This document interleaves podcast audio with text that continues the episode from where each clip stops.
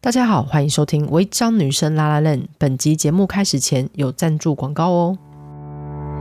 胡同里的新港点是胡同烧肉与阿万师合作的共同品牌。阿万师在老爷酒店粤菜厅服务二十五年，总共有三十多年的制作港点经验。萝卜糕、手工扒丝、XO 酱口味微辣，干贝口味爽口，鲜虾韭菜饼、蒜味排骨、酱黄凤爪都是真材实料。只需要蒸熟或是油煎，就可以在家中重现美味。开团品相都是阿万师手工制作，授权木语严选为独家通路。本团有多种品相和组合，选择困难的话，我推荐入门经典跟人气红不辣，一次尝鲜港点好手艺。违章女生专属卖场，请见资讯栏。本团开至十一月二十八，敬请把握。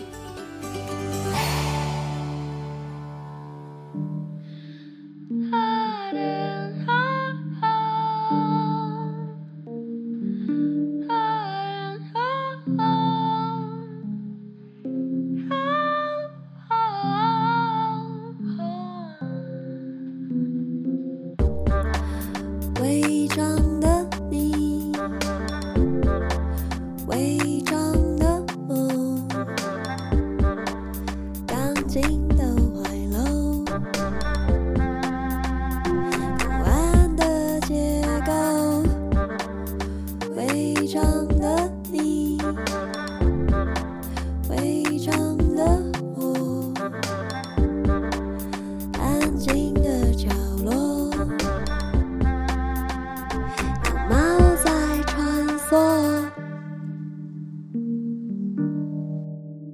大家好，欢迎收听《违章女神拉拉链》。我们今天这一集要来介绍一位特殊的男子，他是处女座。那我们今天要介绍这位男子是谁呢？我们大家请我们的客座主持人严娜女士来介绍。好，这位处女座的男子呢，呃，去年也许有听众朋友已经参加过那个郑南榕基金会的募资。那十一月二十六号，它是一个重要的日子，因为我们要投票嘛。可是除此之外呢，有参加募资的朋友可能已经开始在内心期待了，就是那一天到十二月十八日，在郑南榕基金会他们举办一个郑南榕的展览，那会在田园城市生活风格书店。那这个等一下我们再继续深入的聊聊。不过今天呢，处女座的男子当然没有到场，所以。我们请他的女儿郑南榕基金会董事郑竹梅来跟我们聊一聊这个展览，还有他在开启档案、查档案的这个过程之中是如何一步一步的认识他爸爸，拼凑他爸爸过去的身影。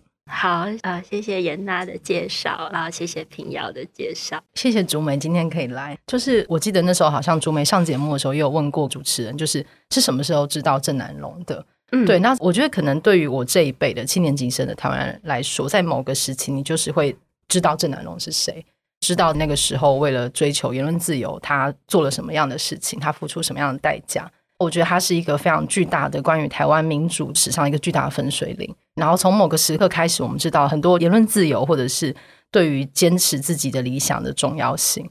我想问竹梅事情，是因为竹梅大我们几岁吗？对，就是我一九八零生，对，我记得你大我四岁。哦，好，对，然后就是呃，像竹梅九岁的时候，事件就发生了，所以很多时候，呃，今天看到你有一种非常奇怪的感觉，是因为在那之前，我们都 看过很多你小时候的照片了，对，然后跟很多时候你在现场的照片，好像有一张是在被绑马尾。嗯，然后或是被绑头带，或是臭脸站在那个宣传车上面，嗯哦，就是有一张臭脸的海报，就是妈妈帮女儿梳头发。对对对对，那看起来就好像是一个忧愁的女孩。然后我记得你有次在访谈说，就是因为你可能心情不好，不想出门，妈妈要带小孩就被带出门了。对对，然后想问，就是那你对于这些童年的时候是有什么样的记忆吗？哎，首先我要先谢谢那个平遥跟严娜今天有帮。郑南荣准备一杯咖啡，我想要跟听众分享，因为我觉得这是一个很贴心的举动。对，就是刚刚平遥问说什么时候开始，我觉得它是一个有点漫长的过程。嗯、可能因为我自己在大学时期还是不太能够碰触，就是我其实一直有尝试，嗯，只是说你看到那张小朋友脸很臭的海报，是一九八九年我妈妈叶菊兰竞选立委时候的海报。其实，一九八九年之后的每年四月七号，大家都会去纪念郑南榕。然后，我们家其实一直参与在里面。可是对我来说，我觉得那就是一个很奇怪的一个历程。呃，他好像本来是我的爸爸，可是他就变成大家记忆的对象。嗯、所以我觉得我在大学的时候，对于这个关系，我有点是离他很近，可是又离他很远。嗯、但是我是到可能他过世二十周年前后，才开始用不同的角度去看他。就是我除了是女儿以外，作为台湾人，我怎么看他？然后到了二零一四，就是。反服贸以及太阳花运动的时候，那时候其实也有一个成大南荣广场事件，嗯、所以我又开始再去想说，那时候的有些长辈看待郑南荣，他仍然是一个叛乱分子，仍然是一个激进的人。可是我要怎么去理解这个现象？嗯、从那个时候二零一四又开始尝试着去整理。嗯、我觉得我每年都一直在整理啦，然后一直整理到变成现在这个样子。嗯、对，因为我记得竹梅在报道者的那个访谈最后，就是你有说了一段话，就说希望除了从一个大历史的角度，或者台湾民主政治运动史角度去理解郑南榕这个人以及他做出的选择之外，也要记得他是一个人，然后他是谁的儿子，也是你的爸爸。然后也是你妈妈的丈夫，那我觉得正是因为这样，所以一个人他是有他的复杂性。为什么我们要不断的去看过去的手稿啊，然后档案啊，以及这个展览为什么特别重要？我觉得也是因为理解过去这个漫长的过程，这个追索，其实我们一再说要理解历史，是因为要看未来嘛，就是。因为人是有复杂性的，所以要理解这个人他为什么在那个特定的当下做出某一些选择。我觉得由你来谈，或者由你来进行这个漫长的寻找的过程，我觉得每次听你谈，我都会很被触动。对，我想要先 跟你表达，天哪，我要哭了，为什么？好，好，好，冷静一下。好，但总而言之，就是嗯，因为我一直在想说，毕竟事情发生的时候你还是九岁，很多时候是。透过比较后设的去建构，或者重新重整爸爸到底是一个什么样的人。嗯、那因为在找资料过程中读到你那个时候九岁写的两首诗，那两首诗 其实给我蛮大震撼的，嗯、因为感觉好像如果我们会假设一个政治运动者、一个改革者，他们的遗族应该要担负某一种使命，就是把他未完的这个遗愿要接下去、承接下去做，可是。毕竟那时候你才九岁，而且这个东西你并没有参与其中，等于是你的命运是被决定的。这个巨大的身份是等于突然间掉到你头上。所以那两首诗就是你写的是爸爸像太阳一样，如果太阳不见了，我会哭，我会叫，可是还是叫不回爸爸。另外一个是生菜沙拉酱啊，你写的是生菜沙拉酱，爸爸走了以后，我心里就像生菜沙拉酱，酸酸的是因为看不见爸爸，甜甜的是因为我很高兴有一个伟大的爸爸。这个就是生菜沙拉酱的感觉，就是无论是伟大的爸爸跟生菜沙拉酱，以及蛮明确的知道说我无论做什么，其实都无力挽回爸爸的这个决定。就是九岁的时候，你是如何去理解身为郑南榕的女儿，以及大家都可能对你作为某一种象征是有一个期待。那时候你有这样的理解吗？嗯，我觉得其实我没有这样的理解，也就是一直到。现在就是作为他的女儿的这个理解，呃，包含你们听到的在报道者的报道，或者是二零一九、二零二零去看政治监控档案的时候，我觉得我某个程度可能没有意识到那个的意义是如何。但九岁的那两首诗，刚这样听是有一点害羞，对。可是我觉得我。起码现在很高兴可以用这样的方式跟你们两位谈这首诗，因为我本来预期我可能谈会有很多情绪或者是什么，可是我觉得我现在以这个年龄回看九岁的当时，的确是我那时候会选择用太阳，因为我说爸爸像太阳一样，然后但还是叫不回太阳。我记得那时候，因为四月七号，我其实当天一整天我都在某个派出所的地下室，就是我跟我妈妈是她联络不到我的。傍晚是我被一个阿姨接回去，然后在接回去的那个计程车上，那个阿姨可能想要用她的方式安慰我，就说啊，没有事啊，太阳明天还是会起来。这可能是这样的意象。然后我可能小孩听到了以后，我把他那个连接，我其实现在也还在想，说我那时候。太阳对我来说，可能就是一个是很重要的意思。同时，如果我现在再回过了后来看那个太阳，就是对太阳会下山，可是它明天还是会起来。经过这样子三十几年过去，某种程度我觉得很神奇，就是当我跟你们在谈论起我爸爸的时候，我也觉得他还在，只是说我以前可能二十几岁的时候没有办法有那么强烈的感觉，可是二十几年、三十几年过去，当我看到是越来越多的以前是比我年纪大的人纪念郑南榕。后来是跟我同年的，那到现在是甚至是比我年纪小的人，用他们的方式去记忆郑南榕或认识这个人，然后某种程度，我觉得他就存在于我们想起他的时候，跟我们记起他这个人作为活生生的人的时候，所以这个感觉跟这种经验对我来说都还是是一个奇迹，对，然后也是是个安慰，可以用这样的方式跟你们一起谈论它。那当然，另外一首是生菜沙拉酱。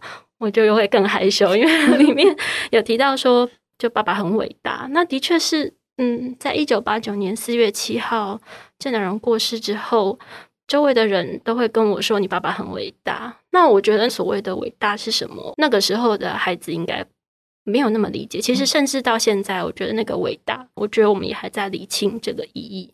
但我觉得现在之所以我参与基金会或参与整理那些文件手稿。想要让大家知道的郑南榕是说，其实他不是一个遥不可及的伟大，或者是遥不可及的英雄，而是他是一个活生生的人，他有他的人性，他也跟大家一样会抱怨，会有生活的压力，会有带小孩子、小孩子的埋怨或者是什么，就是是日常生活可见的人，但是他在某一个很关键的时刻，他做出了他的决定。然后，因为那个决定那么的绝对，那个决定也影响到我们，或是影响到我，影响到我们的家族，一直到现在。嗯。嗯，对，谢谢竹梅讲这些，就是因为我在看的时候，其实会一直有一个非常巨大的冲击，就是因为你在回看资料的时候，那个时间点对郑南榕来说，就是那个时间点，就是做了一个绝对决定之后。然后竹梅说九岁，所以好像很多时候所有的访谈或什么会一直回问你九岁的时候的事情，即使我们已经距离那个时间点那么长了。所以像就像你刚刚说的，就是郑南榕这个人这个存在，这个整个象征，好像在这几年它更鲜明的呈现出来。我是可能前阵子在开始看资料的时候，发现一些事情，例如说有几张是他抱着你在沙发的照片，你那时候好像说他在看漫画，然后我记得我那时候有非常。突兀的想法就是郑南榕会看漫画，会就是对。那你记得他看什么漫画？哦，没有，他就是跟小孩看小叮当。他看小叮当，我们那个年代叫小叮当，对对对对对。对，而且谁是胖虎啊？对啊，是季安啊，怎么是胖虎？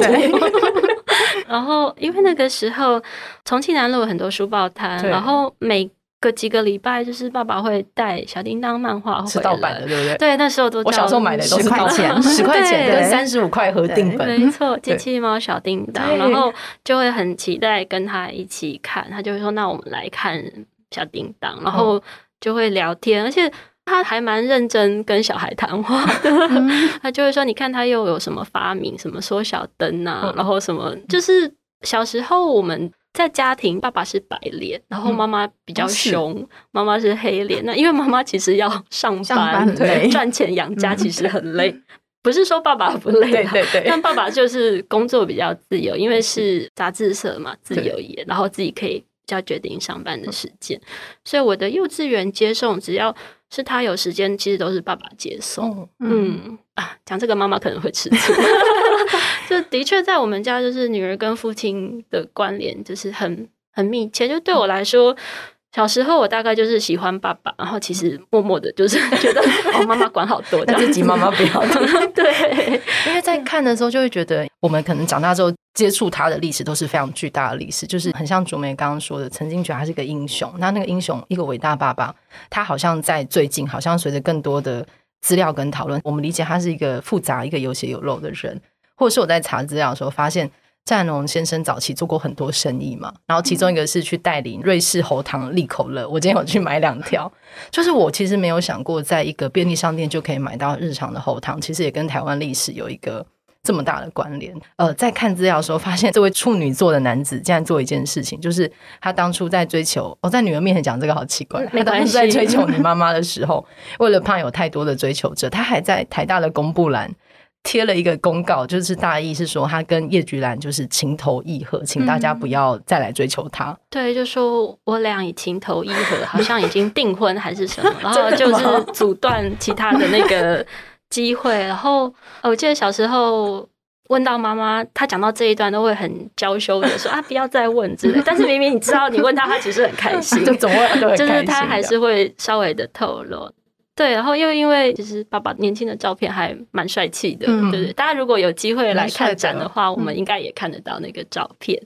对我们家其实这些谈论都是到我大学之后才比较可以谈，嗯、就是对我们家庭就是适应单亲家庭生活以及妈妈忙碌的政治生活之外，嗯、有一些很亲密的事不太能够具体去，也比较没有时间去谈论它。对我们来说，其实它都是一个练习的过程。不过我相信也是跟其他人一样，就是家里有亲人的离开，其实都是一样，怎么练习跟这样的伤痛或者是这样的离去相处。嗯，所以一直到现在，虽然说时间过去，的确我们可以这样笑笑的谈，嗯、但是有些时刻想起，仍然还是会有悲伤的情绪。嗯、这都还是我，但我渐渐可以接受会流眼泪以及会有这样的情绪，因为。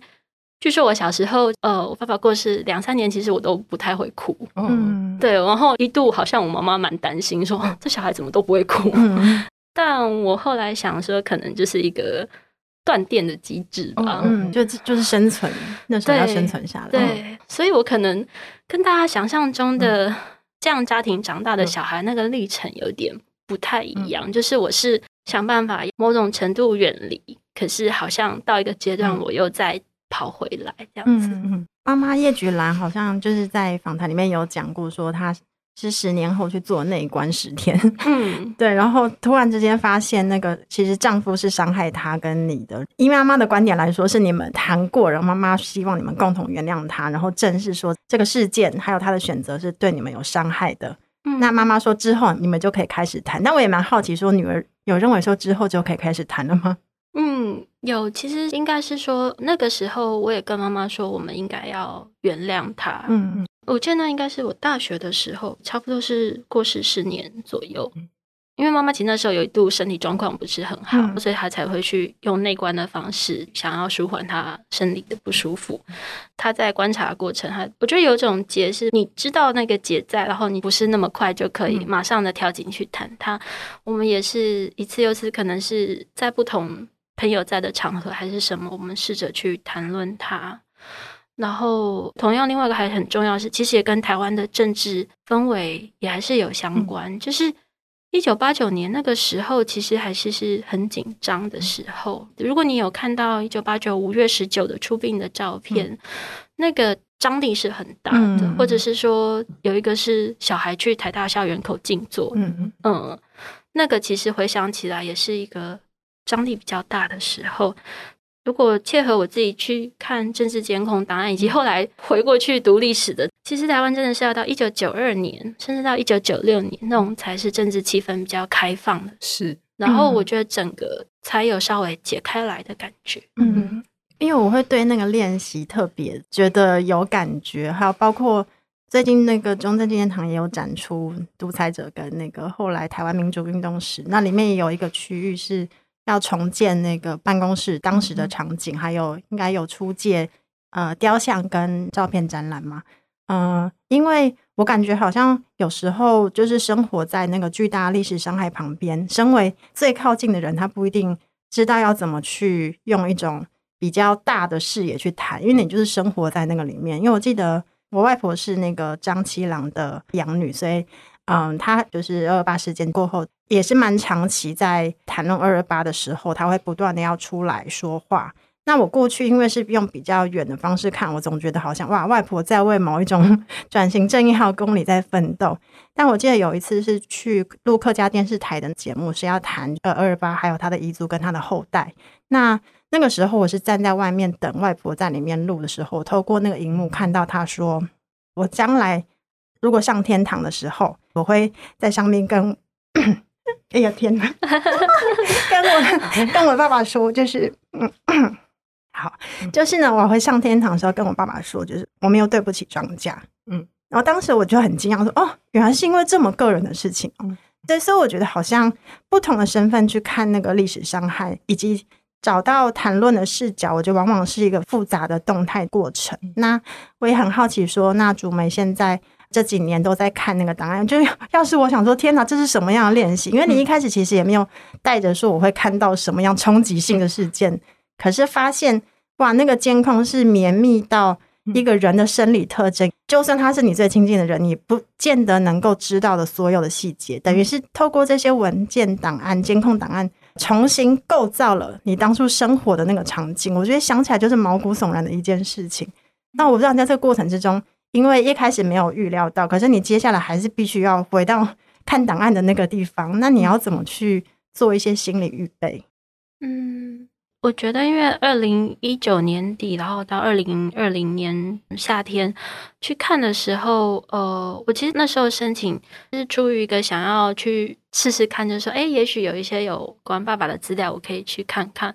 然后那时候，因为我已经处于一个在寻找他的样子的过程，我想要多知道、多收集一些他的资料。那我们其实也有开始在访谈一些他的朋友啊，小学同学，各个时期他的朋友。就我自己个人而言啦，其实就是一个女儿在寻找爸爸样子的一个寻找的过程。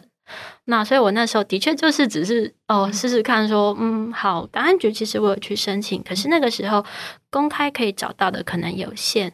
那但是在二零一六年蔡英文呃上台之后，后来又促转会的成立，那其实陆续政府有征集好几批的政治档案。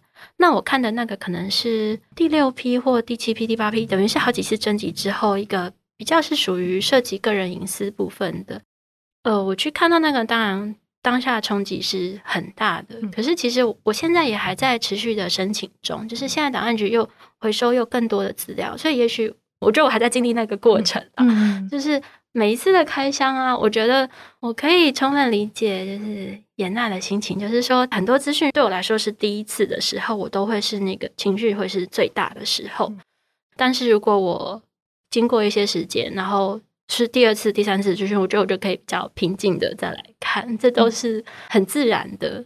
那我看到的那个，它它其实比较像是一个个的公家机关的报告，但是从这里面很神奇的，就是我真的在里面找到父亲的样子，比如说眼睛的颜色，或者当然是他们写在报告里面，我又好像某种程度从里面找到了一个安慰。那这本身就是有点荒谬的事情。呃，我还在消化这个的过程，可是因为距离我第一次看到这些东西已经又过了两年，所以我觉得现在的谈论我又更可以比较用不同的方式去讨论它。那我也我也觉得这个的伤痛，或者是说这样的情绪，其实不是只有我们家族单独所有的，因为。你就更可以去想象一九八零年代的那个监控或那个的压迫的样态是什么，或者是更早期五零年代、六零年代那样子的不自由的程度是到什么？因为我我上次看到竹梅受访，他的资讯是说总共有五千多页。嗯，对，想说天哪，国家动用当时的政权动用。一个资源，然后监看一个人五千多页，然后它里面的资讯量，甚至连杂志社的传真机的厂牌都有，嗯、然后可能包括你父亲眼睛的颜色，然后里面甚至还有杂志社大门的钥匙，就是我看到那个图是一个钥匙被胶带贴在那个上面嘛。嗯，我好像也看到主没有说，你也是因为那个资讯，他把郑家的戏谱都画出来了，也知道什么叔叔的生日，对他的控管超严密。但是其实后来我这样理解，也比较可以想象，嗯、基本上国家其实，比如说收集个人的病历，或者是学籍资料，嗯嗯或者是。兵籍资料，好像国中小的成绩。对，我就是很神奇的看到他各个时期的成绩单。成绩好吗？哇，嗯，不太好。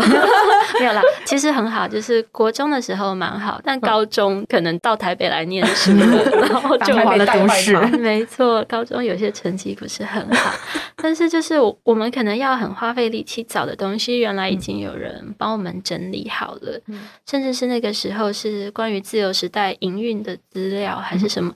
看完只有一个感想，就是对国家那时候花好多心力在监控人民，把人民当做敌人。可是如果对照回来，那时候的政治氛围以及那时候还有的法令，嗯，比如说一九八七年虽然解除戒严，可是惩治叛乱条例还在，嗯、然后没有修正的刑法台条也还在。嗯、那等等的，要到一九九二年这些法料废止之后，甚至到一九九六年，嗯、真的是那个民主化才慢慢的松绑，包含警备总司令部的裁撤等等。嗯呃，我以前其实不会这样想象的。你知道我，我我这些资讯都是这两三年的整理，就是你觉得好像竹梅为什么对于这些很熟？其实没有，我也没有那么熟，因为我以前在学校念书，也没有特别的把这些日期记在心里。我就觉得这几年好像对我来说是很快速的历史课，这样子就解压缩，有一点。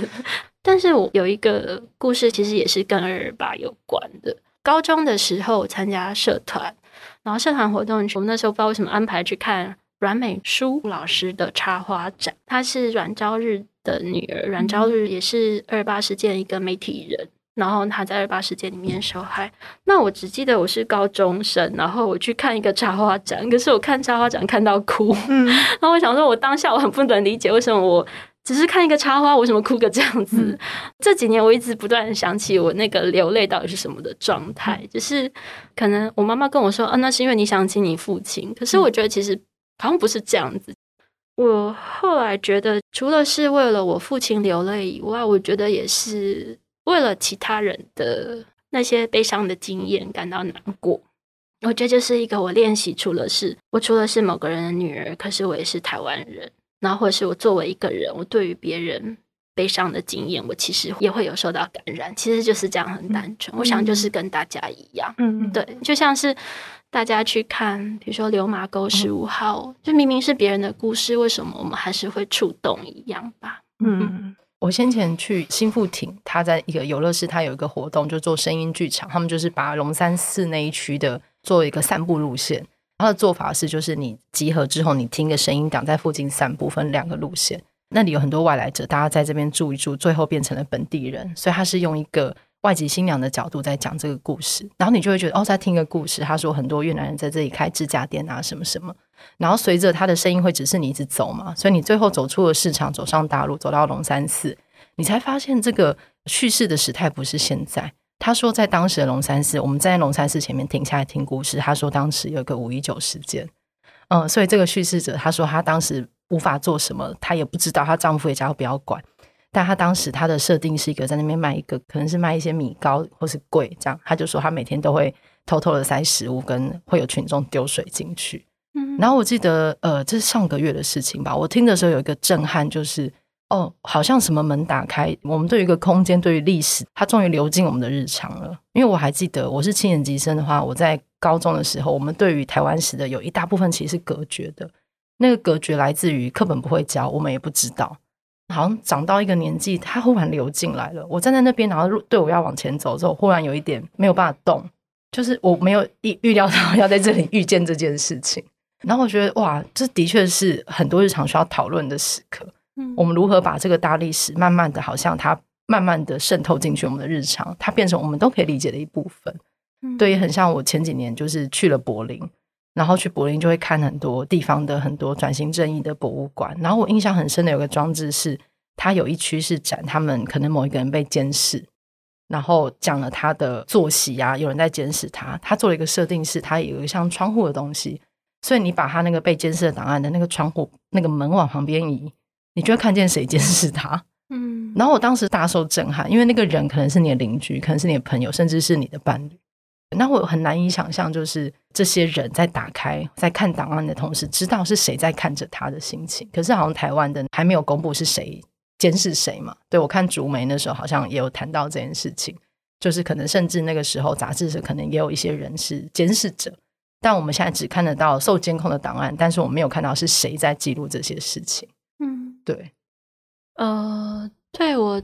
其实，二零二零年去看完，或是看之前，我就有告诉自己说，我想要提醒自己，我不要落入去猜那个人是谁的状态。嗯嗯、但是两年过去了，然后我看的东西越来越多，我发现我还是会不自觉的会想 想知道说，嗯，那是谁呢？然后他现在做什么呢？嗯、可是想这个并不是为了要就去怎么样，只是想要理解这个状态。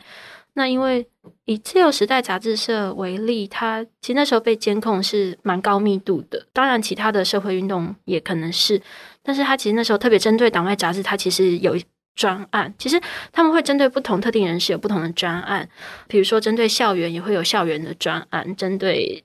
意见领袖和意见领袖的专案，那就这样层层堆叠。然后我知道的状态就是，自由时代杂志可能不同时期有不同的人，甚至同一时期会有两个人或三个人等等。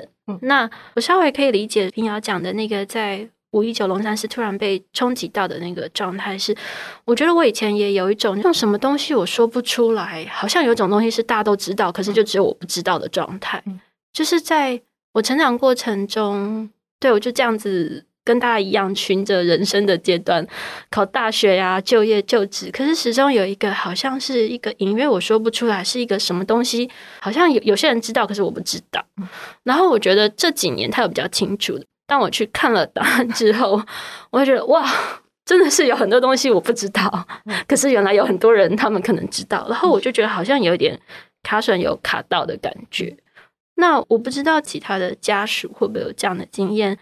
但我都还是会很鼓励大家，不论是你是家族可能会有这样子经验的，其实都可以试着去追寻看看，或者是做家族史的整理。就是不管是我们的阿公阿妈或爸爸妈妈辈，尝试理解他们经历了什么。可是我们也要知道说，很重要的一点就是。那时候监控人民的人，他们也是人民，嗯，就是我也尝试想要理解他们在什么样态下做出这些事情，然后他们有什么样选择的权利，因为我们都还是生活在同一个社会上，然后我们要怎么持续的去对话，去对那一段历史做解读，这个也是很重要。那当然，八零年代的状态跟五零年代、六零年代那种可能又不一样。就是我觉得台湾应该进入到一个可以比较细致的去做各种样态的讨论的时候，然后同时我们应该要练习可以理性的，当然是会有很多情感上的冲突，或者是有很多情感的驱动。可是我觉得我们还是可以练习在同样的价值上面，比如说关于自由、关于人权的价值上面去做一些对话。嗯。嗯，首先我要谢谢竹梅刚跟我讲那个故事，我真的也没有料到我今天来情绪会这么浓烈，我也被我自己吓到。感感谢您告诉我这个故事。那另外就是因为随着国家档案的那个释出，可以去申请，那知情权跟隐私权确实是蛮值得讨论的一个话题。那如果档案公开的话，因为那太多太多涉及隐私的细节，其实对于呃旁边的亲族也会有点伤害吧，因为那个监控。除了这个个体以外，还有他周边的人都有嘛？那我不知道竹美怎么看，因为台湾转型正义在谈加害者的这个部分，其实比较难谈，因为有些人可能现在还活着，然后我们也没有直接走德国那个路线。嗯、呃，我不知道你在看档案的过程之中是怎么去思考，说监控者或者这些做记录的人，他们是否要被公开，或是要怎么去理解你刚刚说的？你要怎么去理解他们的行动？如果他们是没有名字的人？嗯，我也还在思考这个部分。嗯、那因为我觉得每个人的状态会非常不一样，因为每个人所受到的伤害不一样。当然，目前我能够唯一能够解释的，或唯一能够理解到的，就是在那个党国统治的年代，大家都是受到很高压的那样的压力下面尝试的生存。其实我相信大家都是适者生存，只是。有些人很努力的去冲破一些禁忌，有些人可能是扮演相对的角色，但我觉得更重要的是现在怎么看现在的台湾，然后去解读那个过去。因为其实，比如说我们呃一直呼吁说要对话，可是其实我们有一个可以对话的对象，就是说，因为那那时候的。执政者其实就是中国国民党，可是现在你一去一旦去谈论它，其实你很容易被跳入就是一个所谓的政治的操作。嗯、可是你又不可避免，因为那时候所有的情治的体系的建立，它就是在那个党国政权底下的建立。嗯、可是那个时候虽然已经解除戒严，可是那个所谓的反共吗？还是什么？它有点是一直不断连续性的线性的。那我觉得我们只能在每一个当下不同的时刻，然后反省。我们自己的想法，我每年也都在想说，我要怎么去面对这个事情，嗯、这样子去想它。所以、嗯、坦白说，我觉得我还没有一个确定的答案。嗯嗯，对，嗯。那那档案目前应该还不会在展览里面看到嘛？对不对？嗯，就监控档案的部分是没有办法，但是我们其实有就是整理自由时代杂志社的手稿，还有郑南榕的一些呃日记跟手稿。嗯、那它有一些片段，它其实也可以反映那时候的状态。嗯、然后我就是也要谢谢，就是我们的工作伙伴，就是因为他们是很年轻的 工作伙伴，让我有。这样的力气继续看下去，因为坦白说，我我一个人的话，我应该不会想要看这些的。就像是颜讷说的，会有很多情绪，就是我一个人可能就有太多情绪，我可能就会落入无法继续看下去的状态。总不能每次看到哭一哭吧？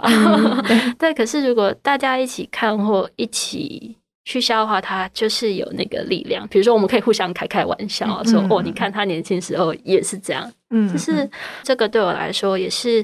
这个过程是一个很很棒的过程，嗯，所以这个展览等于是我们小小的把这个过程分享给大家，然后也是一个尝试，所以才会说它是一个纹理，因为我们这个展叫自由纹理，是某一个纹理的一个呈现，这样，嗯，而且它的展就刚好是大家投下你的神圣的一票，你隔天就可以开始看这个展了，然后我觉得它也。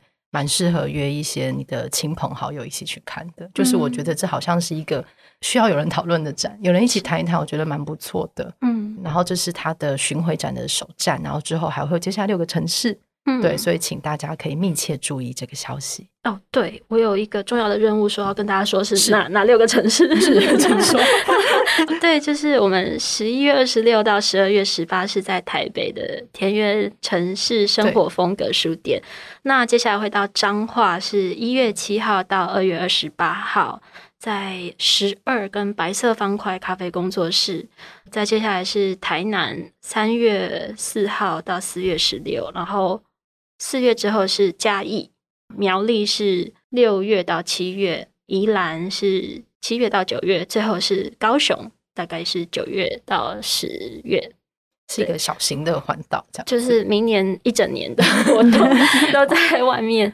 嗯，那我们会把这个资讯放在资讯栏，大家可以去看一下你的在地的城市有没有这个站。嗯，对，或者你也可以听十遍，然后把它记录进去。对，你可以听打分享给大家。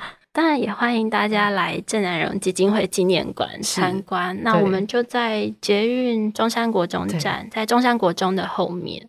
所以如果你在台北有时间，也欢迎来看看。它有休馆时间吗？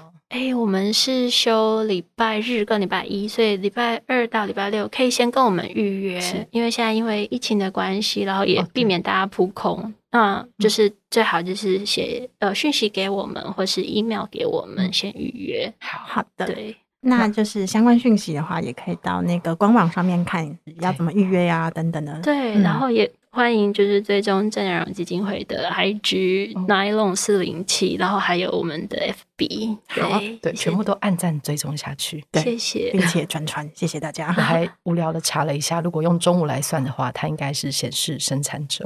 哦，对，人类图，真的吗？因为我觉得太神奇，我就看了一下，就是哦，是应该是显示生产者。你说他是显示生产者，对对对，就可是我不知道他出生时间，你可能知道，你会查到一个更新的，你可以跟我们打开亚洲人类图输入，再告诉我们，你可以再告诉我们。但他真的是很处女座了，对对对。对，然后他的呃月亮应该是狮子，你都太细好，没有想知道更多细节，就看很多严肃的资讯的时候，你会觉得，哎，他如果作为一个人的话，我会好奇他什么，嗯，就查了一下，不好意思，嗯、不会不会，谢谢他今天跟我们一起在喝咖啡了。对啊，因为我有看到你在访谈说，就是杂志社的伙伴有时候也会在帮他煮一杯咖啡嘛。对对，对我们有的时候就是因为刚刚严娜讲的，在中正纪念堂复制的总编辑是呃，我们其实也在限制保留，就是一九八九四月七号以后的那个原样。嗯、那大家有的时候。去看他，有人会献一根香烟，嗯、然后或者是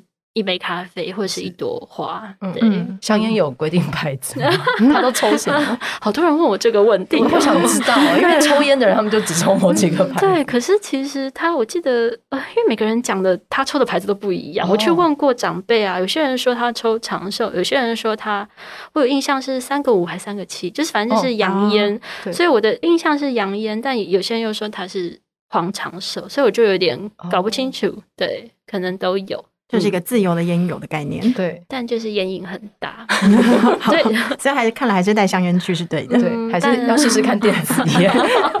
但但因为其实小时候很不喜欢他抽烟，所以我我其实有就是恶作剧，就是放烟泡在他眼里。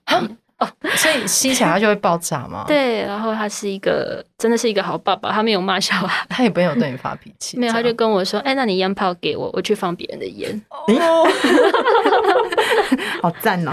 嗯，好，然后这次非常谢谢朱梅来跟我们分享，谢谢。平遥跟颜讷，然后也谢谢让我们有这个机会跟听众朋友就是空中相见。对，希望大家每次进去便利商店看到利口乐的时候，就会想起这件事。非常谢谢朱梅。